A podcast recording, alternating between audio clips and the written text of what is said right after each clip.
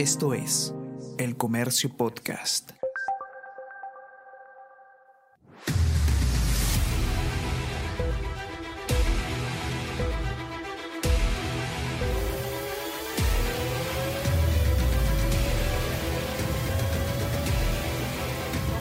back of the grid. When you stop the car, P1, wait 5 seconds, P0. Yes, copy, I'm here. Copy that. See you on the grid.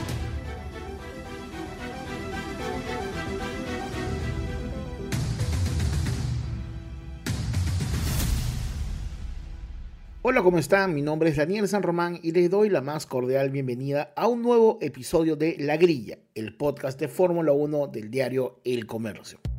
La Navidad ya está llegando a la ciudad, vemos cada vez que hay más lugares con árboles navideños, que empiezan a sonar villancicos por donde caminamos y esto nos indica también que el año termina y con ello la categoría reina. La Fórmula 1 llega a su etapa de definición, definición de subcampeonatos, porque como hemos visto, ya el campeonato de constructores y de pilotos está largamente definido. Quedan dos fechas, dos carreras.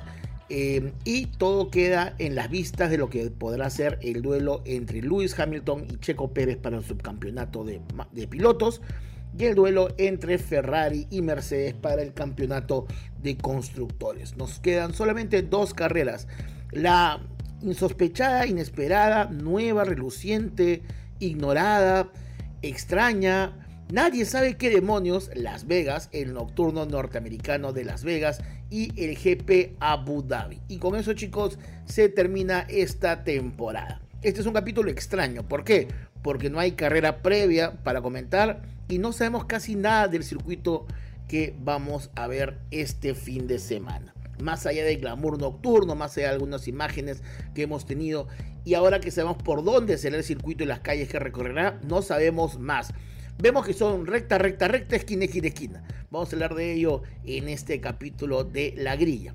No sin antes agradecerles su sintonía, su paciencia. Gracias por soportar mi ausencia de voz del capítulo pasado.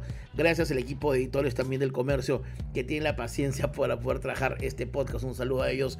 Y ya nos quedan pocos programas, nos quedan solamente tres programas más y terminamos la temporada. Así que ha sido un gran año. No se olviden, por favor, compartir el contenido, hablar con sus amigos, eh, valorarnos tanto en las plataformas de Apple Podcast como de Spotify, valorar el podcast con 5 estrellas, estrellas, perdón, estrella, por dije estrella, 5 estrellas. Y recuerden este, compartir información constantemente. Por redes sociales estaremos replicando todos sus comentarios. También recuerden que los días domingos tengo una columna de Fórmula 1 en el Diario El Comercio en la edición impresa, la cual pueden revisar y complementa el contenido de este podcast. Bueno, hablemos de lo que nos viene. Hablemos de el GP Las Vegas, que es un locazo, es un extraño, es en calidad nocturna y no se sabe mucho de la carrera que ahora enfrentaremos. Sin embargo, el GP Las Vegas tiene una historia en la categoría. Las Vegas no es un escenario inesperado o insospechado para la Fórmula 1. Ya en el pasado, allá, allá por 1981, se corrió el Gran Premio Caesar Palace, que se corría justamente en Las Vegas. Eh, fue parte del calendario automovilismo en las temporadas 81 y 82. Eh, básicamente se fue a la categoría primero porque hubo un motivo deportivo muy importante que fue tomado en cuenta para la CAR, que es la IndyCar World Series, que es la categoría norteamericana, pero también por el calor que hacía. Se corrió una época del año que era bastante calurosa para los pilotos. Hoy día, después de 41 años, vuelve la Fórmula 1 a Las Vegas en otro circuito, en otro lugar, en otra zona. No es el mismo lugar donde estaba. Antes estaba colindando el hotel eh, Caesar Palace. Exactamente estaba en el estacionamiento del Caesar Palace. Este, y lo que se recuerda era que una, era una carrera muy caliente en cuanto a temperaturas. Es más, Nelson Piquet logró su primer campeonato de, pilotos al terminar quinto en la competencia de, del Caesar Palace, pero incluso recuerdan que tomó 15 minutos en recuperarse el cansancio que tuvo. Bajó totalmente deshidratado, totalmente cansado debido a las grandes temperaturas que se desarrollaban. Así que siempre se ha eh, mantenido esta carrera con el paradigma de la temperatura. Es por eso, no solamente por eso, también un tema espectáculo, que esta vez se está programando de manera nocturna para controlar las altas temperaturas. Recordemos que La Vegas está hecho en un desierto, por lo tanto existía esta anteriormente, históricamente, este, esta mucha, mucha arena alrededor y había una zona complicada, porque estaba casi a la salida de la ciudad la parte del circuito. Sin embargo, ahora ya es un circuito mucho más citadino, está hecho además en el medio, en el epicentro de Las Vegas, ¿no? Pero una carrera de mucha, exigen, de mucha exigencia física y además, este no lograba en esos años tener una gran afición. En el año 81-82 el automovilismo, la Fórmula 1 no era una categoría deseable en el territorio norteamericano, que no es como ha pasado en estos últimos años, que ha logrado este despertar en el territorio norteamericano. Em, tras la desprogramación del GP Cesar Palace en la Fórmula 1, lo asumió la CART, la CART asumió el evento en el 83 y el 84 y se modificó un poco lo que fue la estructura. Sin embargo, ahora sí vuelve ya nuevamente, vuelve así la Fórmula 1 a Las Vegas, pero en un circuito totalmente remozado, en un callejero además, que va a recorrer mucho de la ciudad. En el Gran Premio de Las Vegas se va a generar un montón de ingresos, pero sobre todo una espectacularidad que muchos pilotos han dicho que no lo ven como una competencia, que lo ven como un show, ¿no? Incluso Verstappen ha dicho que le emociona me que va a ir a correrla porque sabe que es importante, pero que no tiene aspiraciones con el circuito. ¿Dónde está ubicado el circuito de Las Vegas? Bueno, el circuito de Las Vegas está ubicado en el Strip, que es el sector del bulevar de Las Vegas, donde pasa todo. Las grandes diversiones de, Las Vegas están en el mero strip, donde están los casinos, las tiendas, los restaurantes, las salas de fiesta, los espectáculos, todo. Va a recorrer el epicentro de la ciudad, va a estar por el mero strip de Las Vegas. Este, va a estar incluso pasando, va a pasar por una zona del, del Caesar Palace, no va a estar en estacionamiento de Caesar Palace, ya no como antes, pero va a pasar por los principales atractivos de la ciudad. Es un circuito con un perímetro de 6.2 kilómetros, repartidos en 17 curvas. Va a tener tres rectas importantes, donde una de ellas tiene 1.9 kilómetros. ¿no? Es una locura de recta. Solamente se han establecido dos zonas de DRS, básicamente para las rectas principales, y se estima que la velocidad en promedio estaría muy pegada a lo que es Monza. Es decir, estamos hablando de una velocidad promedio que podría llegar hasta los 342 kilómetros por hora. Estamos hablando de una carrera rápida. Si ustedes han visto el circuito, ya lo están viendo, hay un rectón, hay un rectón que es como lo vimos de dos, casi 2 kilómetros, que es una de las más importantes de la categoría. Va a pasar por eh, lugares emblemáticos como el César Palace, el Velayo, el Benaitien. Vamos a ver la, ¿cómo se llama este? Vamos a ver las cataratas, eh, pero la fuente de, Ocean Eleven. Vamos a ver la esfera. Tiene todo, todo, todo. Es casi un parque de diversiones lo que nos viene. Eh, está programada para 50 giros, 50 giros para completar un recorrido de 310 kilómetros de recorrido total. Em, ¿Qué sabemos del, del, circuito en sí? Los simuladores, como han dicho, es una carrera bastante rápida, con bastante fuerza que poner a la hora de pisar el acelerador. Hablamos de una carrera donde los Ferrari, por lo que viene siendo, deberían tener una buena participación. Red Bull Ferrari debería irle bastante bien. Mercedes venía bien, pero tras lo mostrado en Brasil deja preocupación. Creo que en ese sentido Ferrari podría tomar el primer golpe para esta pelea que tiene de la mano de Mercedes por el subcampeonato de la categoría. Algunas declaraciones, bueno, casi todas son este, percepciones, ¿no? Incluso eh, Max Verstappen dijo que solamente ha corrido el circuito en simuladores, para ser honesto, en el juego de Fórmula 1, y dice que se estuvo chocando en los muros más que corriendo. Así que nadie tiene muchas expectativas. No se ha dicho, por ejemplo, Verstappen se ha sido contundente en que será muy diferente que lo que ha sido anteriormente en el pasado, lo que sabía Las Vegas, porque hay temperatura que no es tan alta, es un circuito de temperatura agradable y que siempre correr de noche es complicado, más cuando es callejero, sobre todo cuando son las primeras oportunidades, ¿no? Recordemos que los callejeros actuales, pero y sobre todo las carreras nocturnas actuales, ya tienen un sistema de iluminación bastante establecido, probado. Acá no se sabe mucho, porque es una primera carrera. No se pone en duda que va a ser de primera mano la, la, la realización iluminación, pero es nuevo todo, es nuevo el circuito, es nocturno, es callejero, no se sabe cómo será la abrasividad de, la pista para los neumáticos, no hay una predicción exacta de cómo será el rendimiento de las estrategias, por lo tanto es nuevo para todos. Y es ahí donde se puede esperar que tal vez, no sé, por la naturaleza del circuito, Ferrari puede ir bien. Y Checo, que en tiempos normales se acomodaba bastante bien a los callejeros, podría, con el auto que tiene, tener una muy buena jornada. Por lo pronto, ante las preguntas que le han hecho ya a Christian Horner, team manager de Red Bull, si es que Max Verstappen estaría en condiciones de ceder alguna posición con miras a que Checo Pérez se consolide en la lucha por su campeonato, Horner ha sido categórico y ha dicho que las probabilidades que esto sucedan es de 0 a 1% y que Max Verstappen está muy concentrado en romper los récords que puede este año y por lo tanto no deberían estar en la ecuación de Checo Pérez la posibilidad que Max Verstappen lo ayude. Ok, ha sido clarito. Ha dicho que con lo hecho en Brasil queda claro que Checo no necesita a Max Verstappen, por lo cual es claro que no habrá ayuda del tricampeón de Red Bull para los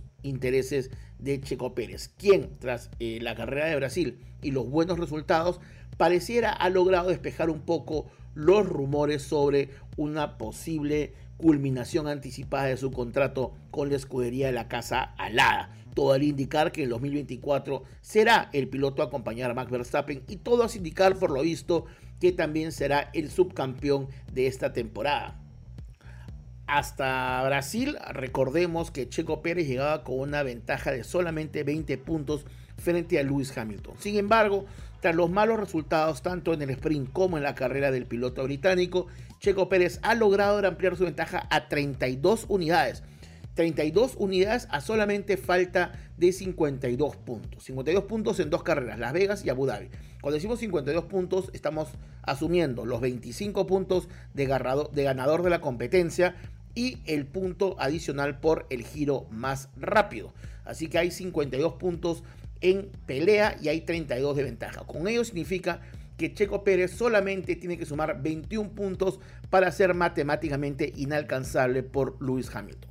Todo esto debería indicar que con un auto de primera mano, en circuitos que podría acomodarse a él, y con un Lewis Hamilton que viene con un auto herido tras Brasil, porque ha demostrado un bajo rendimiento, Checo tendría todo para sacar en limpio sus ambiciones del subcampeonato.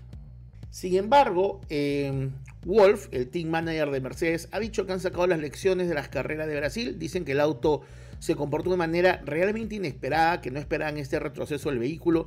Y ha dicho incluso que ha sido uno de los fines de semana más traumáticos de su vida desde que está en la Fórmula 1. ¿Qué drama cuento, Tito Wolf? El más dramático de tu vida. ¿No fue cuando perdiste el campeonato en la última curva? Bueno, sabrá Dios. Pero él dice que ha sido uno de sus fines de semana más frustrantes de que está en la Fórmula 1 y que han tomado todas las prevenciones específicas para ello y que están listos para poder volver a dar pelea. Sin embargo, Mercedes llega tocado mentalmente y va a ser importante cómo se dan los primeros giros. Ahora, ¿Por qué Max Verstappen no lo quiere ayudar? Que es la pregunta que todos nos haríamos. Ya tiene todo ganado, es el más más, nadie lo pone en discusión. Ya pues Max, déjate un poquito, ¿qué te cuesta Max? No, Max Verstappen quiere seguir quebrando récords. Es importante entender que Max Verstappen, si logra la pole position en Las Vegas, igualará el récord de Lewis Hamilton en más número de pole position en una temporada. 12. Además, si por ejemplo repite el resultado de en Abu Dhabi, es decir, si gana la pole position, además de Las Vegas en Abu Dhabi, habrá quebrado el récord de Lewis Hamilton. Entonces, condición 1, no le va a dar nada en la clasificación. Nada. Max quiere romper el récord, por lo tanto, la casilla principal no se la va a ceder a Checo Pérez. ¿Ok? Por ahí vamos con complicaciones. Además, con el triunfo que ha tenido Max en Brasil, eh, ha logrado quebrar la marca de Alberto Ascari el 52. Estamos hablando de una marca que es de los primeros años de la categoría. Donde recordemos que Ascari logró ganar la temporada con el 75% de las carreras de la temporada ganadas. Allí en el 52 él ganó el 75% de las carreras disputadas. Ganó 6 de 8, pero ese 75% con la victoria de Max en Brasil ha logrado que pase lo que pase, aún así no, aún así no ganando las próximas dos carreras, tener el 77% de porcentaje de victorias en una temporada. Esto hace que quiebre el histórico récord de Alberto Ascari el 52 y nos dejen claro que es un piloto que sigue buscando marcas. Además, puede quebrar ahorita, a falta de dos carreras, el hecho de ser el piloto con más puntos en la temporada, ¿ok? Es importante, este récord lo tenía anteriormente él, pero ya lo ha ampliado, está en 524 puntos y lo quiere seguir ampliando. También quiere ampliar el de más podios, ya tiene 19. También quiere ampliar el de vueltas liderando, ya tiene 922. ¿no? Es un montón de récords que tiene y que quiere seguir ampliando y quebrando. Además, tiene un número que es importantísimo. Tiene 39 carreras liderando el campeonato. 39 carreras liderando el campeonato, tomando en cuenta el triunfo del GP de España del 2022. Entonces, con esta intención, lo que quiere Max es ampliar marcas, porque, claro, hoy día es el mejor, el rico papá, el que todos quieren, el papi de las nenas, pero solo las buenas, como diría el reggaetón antiguo. Pero lo importante es que él sabe que esta época va a parar. Entonces, lo que él quiere es ampliar las marcas. En ese escenario, no va a dar ningún espacio ni ninguna posibilidad a Checo Pérez. Las relaciones con Checo Pérez y Max Verstappen han mejorado. Sí, porque no lo fastidia, pues, ¿no? Checo lo que, Checo lo que básicamente quería atención y se quejaba que no lo atendían y que nadie lo quería, que nadie lo quería y que él tenía las mismas condiciones que Max Verstappen, pero ha quedado claro con el paso de la carrera que no es así. Y Max está en su liga, está adelante, preocupado tal vez más de Lando Norris que de Checo Pérez. Lo cierto es que Checo podría, si la lógica se da, caminar, trotar tranquilo para el subcampeonato y con ello asegurar su butaca para el próximo año 2024 y quedarse en Red Bull. Tal vez ya no empezar con esas ambiciones de inicio de año donde empezó pechando a Verstappen y que por un momento Christian Horner dijo vamos a dejar que los chicos peleen libremente, pero podría ser una segunda muy buena butaca. Lo cierto es que la temporada ya entra en su definición, definición, y vemos que en el primer lugar del campeonato está Max Verstappen con 524 puntos. Una locura de puntos tomando en cuenta que lo sigue Checo Pérez con 258. Hermano, le ha sacado más del doble. Le ha sacado... Le ha sacado... Sí, más del doble. Le ha sacado más del doble a Checo Pérez. Con el mismo auto, chicos. En tercero, Lewis Hamilton con 2.26. Se ha puesto ahí a la espera eh, de lo que pase. Hemos dicho 32 puntos, me parece un poco complicado por cómo viene la mano, pero es lo que hay. Cuarto está Fernando Alonso, que ha dicho que se ha quedado obsesionado con conseguir su victoria 33, pero que sabe que este año no pasará. Pero ha dicho que no tiene intenciones de retirarse próximamente, por lo cual dice que su objetivo para el futuro inmediato es conseguir la victoria 33. Lando Norris que ha tenido un buen subión, está quinto con 195 puntos. Atención con la pelea, Fernando Alonso, Lando Norris solamente 3 puntos de diferencia y estamos con dos carreras faltantes.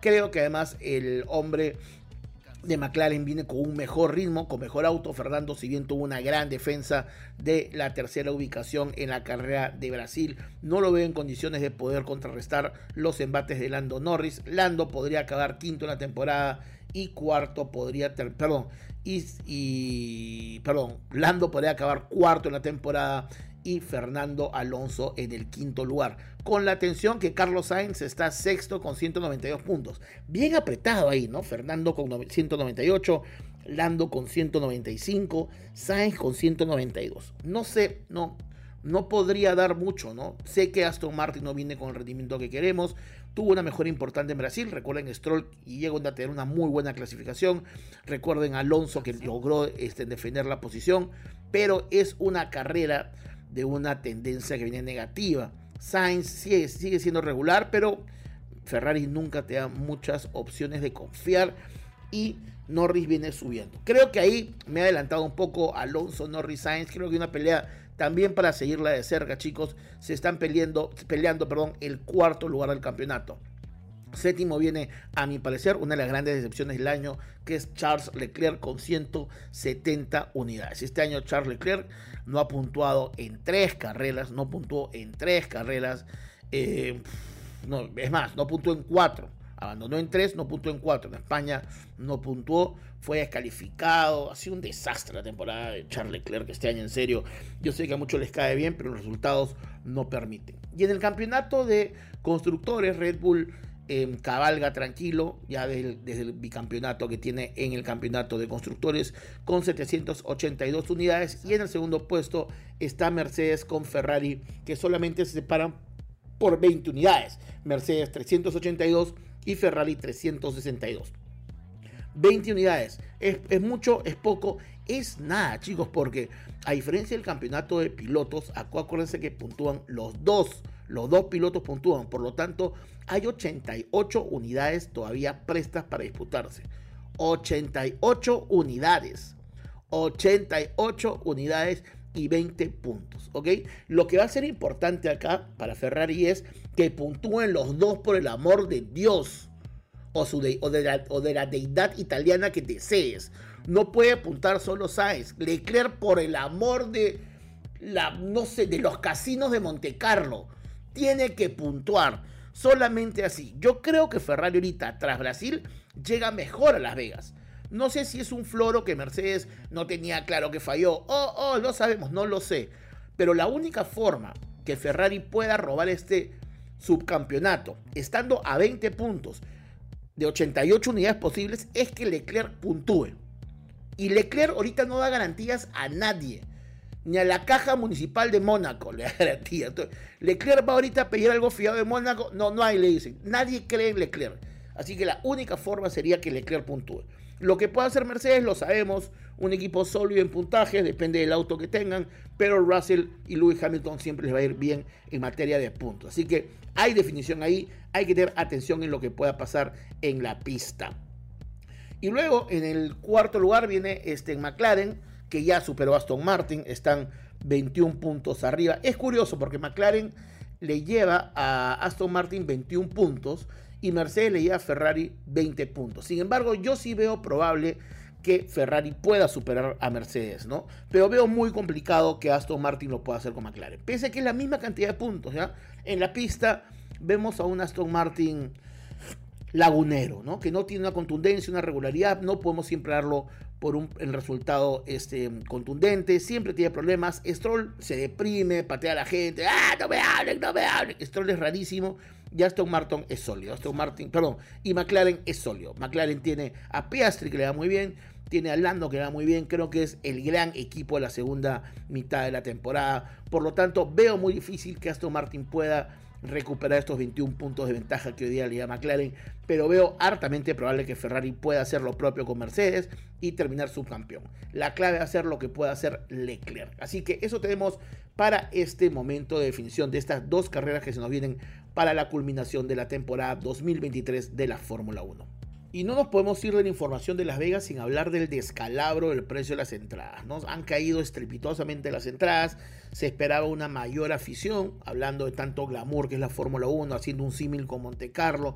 Tal vez los organizadores pensaban que iban a tener la misma reacción del público y lograron poner entradas las más baratas, por ejemplo, para el día jueves estaban 400 dólares, para el día viernes de clasificación estaban 800 dólares y para el sábado la más barata llegaba a 1600 dólares. Actualmente se encuentra la del día sábado, la que está en 1.600 dólares, se encuentra en 1.060 dólares. Una caída fuerte. La del día viernes, que estaba 800 dólares, se encuentra en 312 dólares. Hablamos de descuentos de hasta el 62%. Y esto es en gran medida porque no se están llenando las tribunas y cada vez suena con más temor la posibilidad de correr un circuito de Las Vegas, que va a ser un show alucinante, estoy seguro, con tribunas vacías. Entonces hay problemas. Hay problemas y no solamente eso, incluso los hoteles han tenido que bajar hasta en 80% sus tarifas proyectadas. Pensaban que al ser una temporada alta iban a poder em, cobrar más por los hoteles. Sin embargo, no ha pasado así. Ya han tenido que hacer descuentos de hasta 80%. Por ejemplo, el Hotel Circus Circus ha bajado las tarifas hasta el 85% y todo esto pasa, como lo comentamos hace unos capítulos, en medio de una amenaza de huelga por el gremio hotelero en la ciudad. Así que se está desplomando un poco las entradas y las proyecciones de ingresos económicos en Las Vegas. Importante incluso que el, el, el, Caesar Palace tenía un paquete que se llamaba VIP único, VIP único y extravagante, ¿ok? Que estaba en un precio nada más y nada menos que la frivolera cifra de, déjame, no quiero pifiar, quiero dejártelo así exactamente, el costo de 5 millones de euros. ¿Qué consistían estos 5 millones de euros? Eran 5 noches en la mejor habitación del hotel, que te da justo a la recta del circuito, dos entradas para el Paddock Club y acceso para el Pit Lane Walk. A la fecha se ha vendido cero. Así que nada, todo hace indicar que pese a las proyecciones que habían, no se van a llegar a los eh, ingresos que estipulaban por ventas de entradas. Falta todo lo demás. Igual es una apuesta importante que se está haciendo a futuro para poderse marcar. Pero a ver, los pilotos no están muy contentos, no está yendo mucha afición y ya estamos empezando con un poco de pérdida en los tickets. Aún así, de seguro será una gran fiesta, así que prepárense para la carrera de este fin de semana. Que atención, ojo, será en la madrugada del domingo. No se queden dormidos, no se queden dormidos para horas de Perú. Va a ser a la una de la mañana el GP de Las Vegas. Una de la mañana el GP de Las Vegas. Tengan atención, ¿ok? Es más, eh, hay que tener cuidado porque esto será a la 1 a 3 de la mañana del día domingo. No se queden dormidos, chicos. Nocturno especial, primera y debut de Las Vegas. Veamos qué nos trae este fin de semana este GP, que como hemos dicho, tiene los duelos y la atención bastante concentrada sobre Lewis Hamilton, Checo Pérez, también sobre eh, Ferrari y Mercedes. Y vimos como un agregadito especial que también está este duelo interesante entre Fernando Alonso, Lando Norris y Carlos Sainz. ¿Cansado del bombardeo de información? ¿Sin tiempo para profundizar? Ingresa a elcomercio.pe slash newsletters y suscríbete al newsletter El Comercio al Día para iniciar tu mañana bien informado. Además, puedes seguir nuestros boletines temáticos sobre la emergencia por el dengue o material deportivo y gastronómico. Un universo de conocimiento al alcance de tus manos.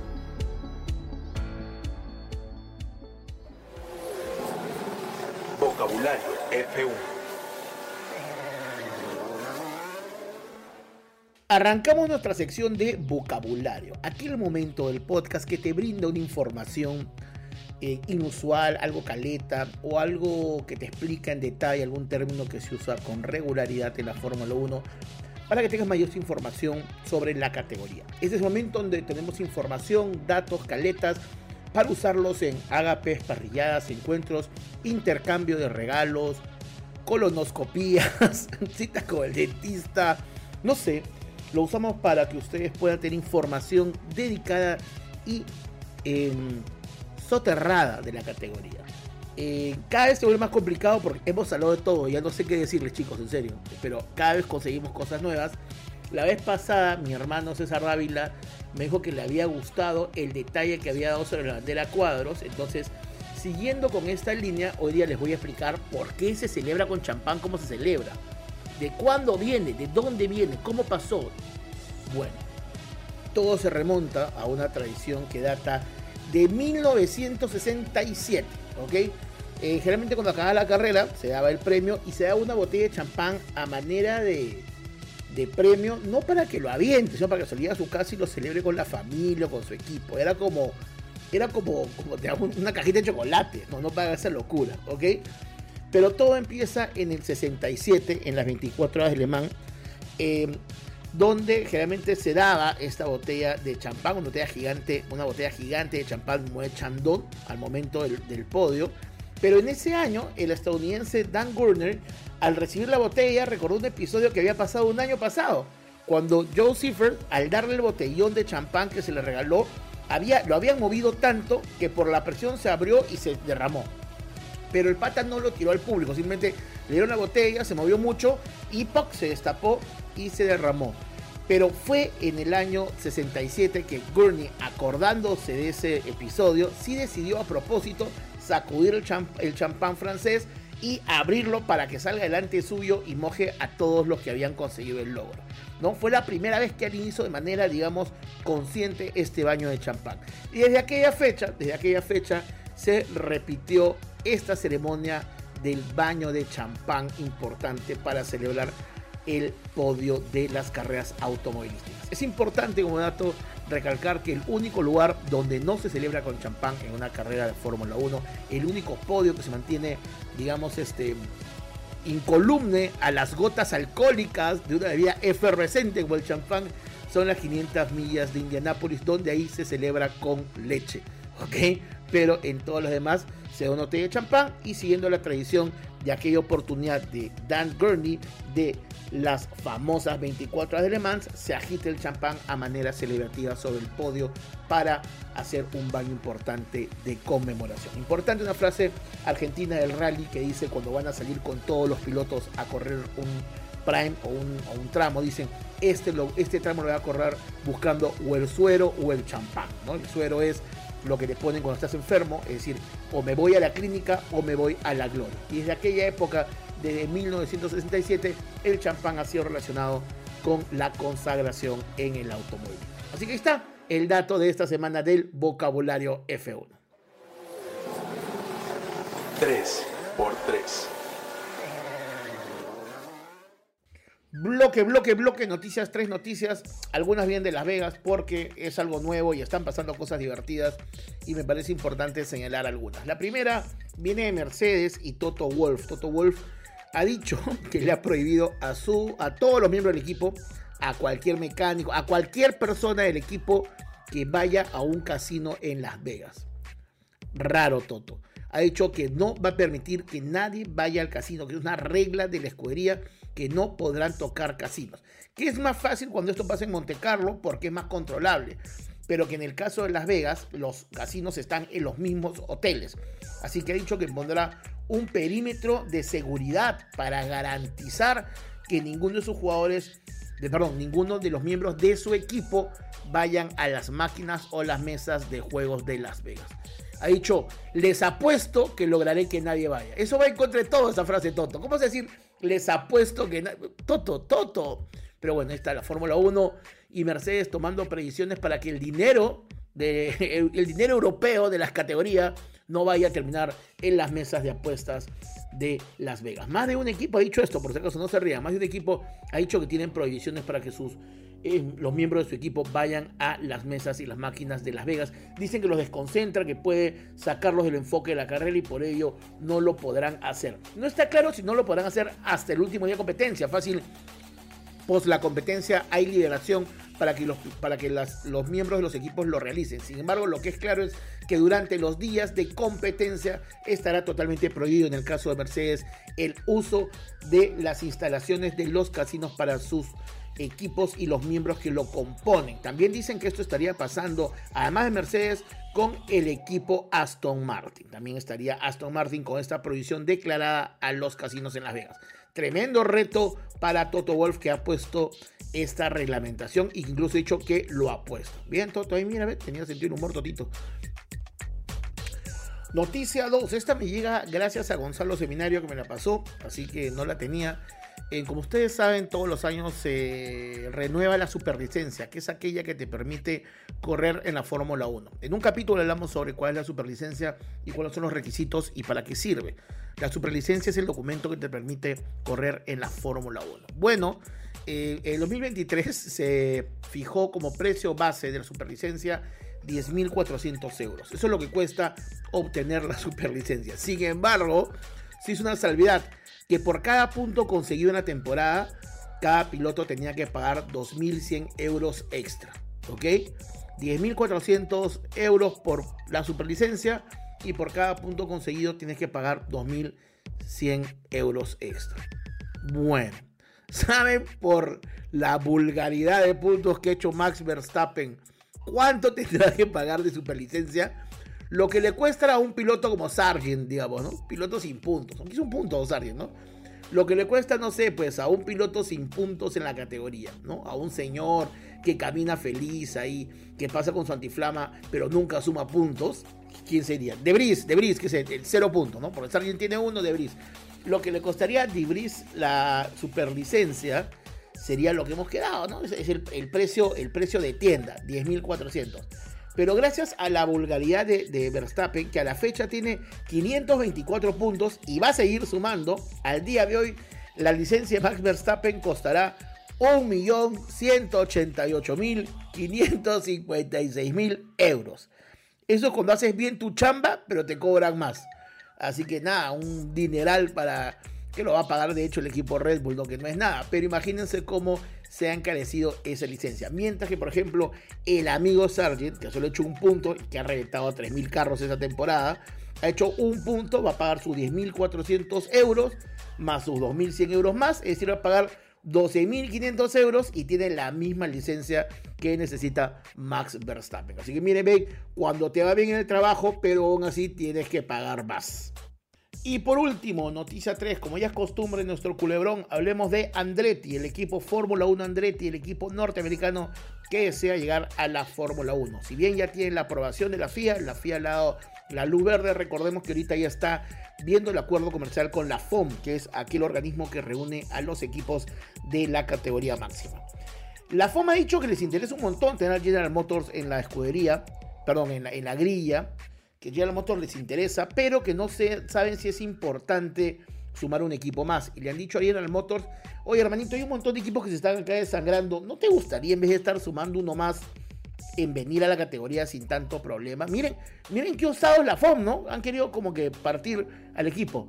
Y General Motors ha dicho, naranja guando, nica, nica, nica, jamás pasará. Sereno, moreno, quieto, preto, aguanta Fanta la única forma que voy a ir es con Andretti F1. Así que han consolidado como una unidad. Había un interés de la FOM de sumar a, General Motors con la marca Cadillac, pero le ha dicho que no, que la única forma que van a llegar es con la colaboración Andretti Cadillac. Así que se cierran mucho más la alianza de, estas, de, de esta propuesta norteamericana y todo al indicar que ante esta presión no le quedaría otra vez a la FOM que poder, digamos, aceptar el ingreso de la escudería norteamericana. Es importante esta semana, además que todos los equipos están en Las Vegas porque van a haber muchas conversaciones con miras a poder cerrar esto lo antes posible. Así que esperamos una novela largota que hemos tenido este año que para las próximas semanas, antes que acabe este 2023, ya tener humo blanco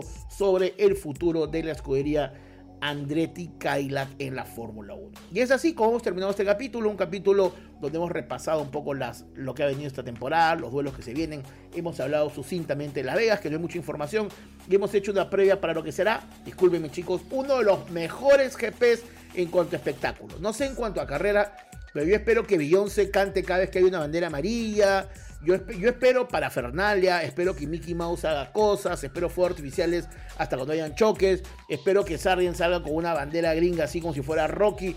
Chicos, aguanten que viene lo mejor. Así que nada, nos vemos la próxima semana remembrando, recordando y analizando lo que es esta carrera inédita para todos. Recuerden valorarnos por favor en redes sociales. Recuerden también puntuarnos en Spotify y Apple Podcast. Mi nombre es Daniel San Román. Les agradezco infinitamente por haber estado el día de hoy conmigo en La Grilla, el podcast de Fórmula 1 del diario El Comercio. Chao.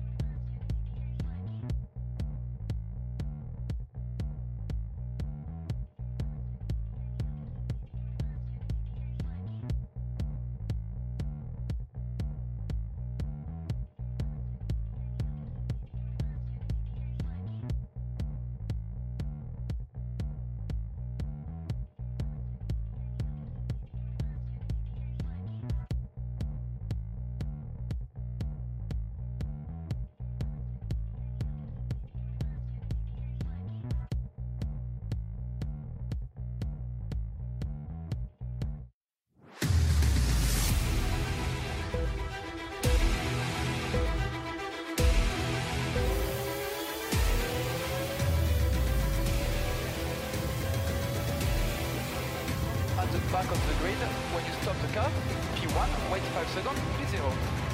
Yes, copy, I'm just behind here. Copy that. See you on the grid.